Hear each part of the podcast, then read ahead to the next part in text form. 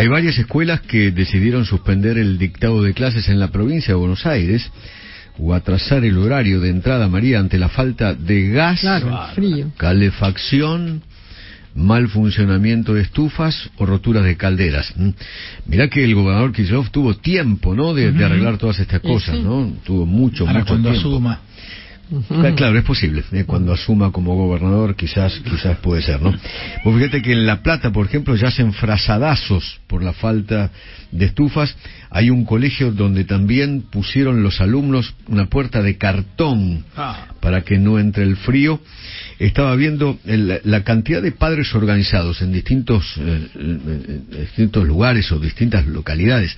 Por ejemplo, los padres organizados de Hurlingham, ¿no? Que cuentan lo de la puerta de cartón, o los padres organizados de Quilmes, donde reciben denuncias de, de padres de 59 establecimientos de gestión estatal que están sin clases. Está en línea María García Vicari, que es mamá de Teo, y León Ruiz Díaz, que van a la escuela número 36 de Quilmes. María, buen día, ¿qué tal? ¿Cómo le va? Buen día, Eduardo, ¿cómo está? Muchas gracias, muchas gracias por darnos este espacio. No, por, por favor, ¿Me, cuentan lo que sufren allí en Quilmes con los colegios? Mira, la escuela número 36 está desde el 21 de abril sin gas. Ese día, el problema de esta escuela fundamental es que es una escuela de jornada completa. Los mm. chicos entran ocho y media de la mañana, salen cuatro y media de la tarde. Al estar sin gas, obviamente estaban llevando viandas, viandas frías. Porque no hay en qué calentarlas. De un día para otro nos dijeron que el servicio alimentario escolar iba a empezar a llevar la comida.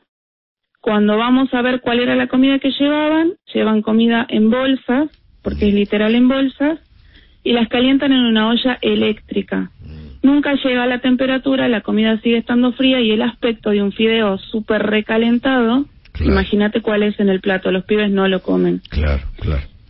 Aparte de eso, no hay estufas, o sea, estamos entrando a las 10 de la mañana el día de hoy porque no, no tienen otra forma de calefaccionar que el sol cuando sale, esa es la verdad. Claro, Y lamentablemente se acentúa muchísimo la desigualdad en el comedor, donde hay pibes que llevan una vianda que su papá les puede comprar y pibes que no, y se, están todo el día sin comer, sin nada caliente, sin una colación. La gestión de la escuela es excelente, la directora, las maestras hacen todo lo que pueden, ya se mandaron notas a consejo escolar, las docentes están en la misma situación sin poder tomar un café caliente, mm. nos contaban que hicieron colecta y compraron una pava eléctrica entre ellas porque ni siquiera eso se les acercó.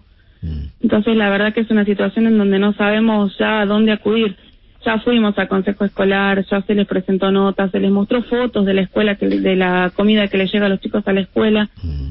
No sabemos qué más hacer. Claro. Mire, mire usted, eh, que, quiero que escuchemos juntos. Axel Kisilov ayer defendió a Mayra Mendoza, por ejemplo, por la gran gestión.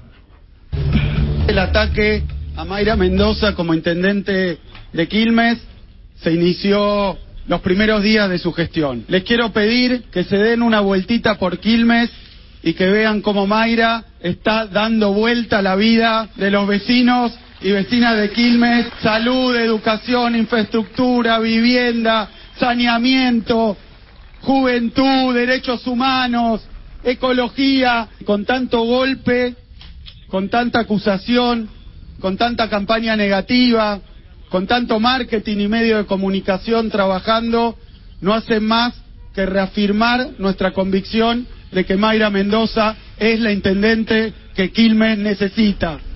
Mm. Parece que le está dando vuelta la vida a sus hijos. Yo calculo que no sabe lo que llega a los comedores escolares porque si no, no, no, podrían decir eso. Mm. Qué cosa, ¿no?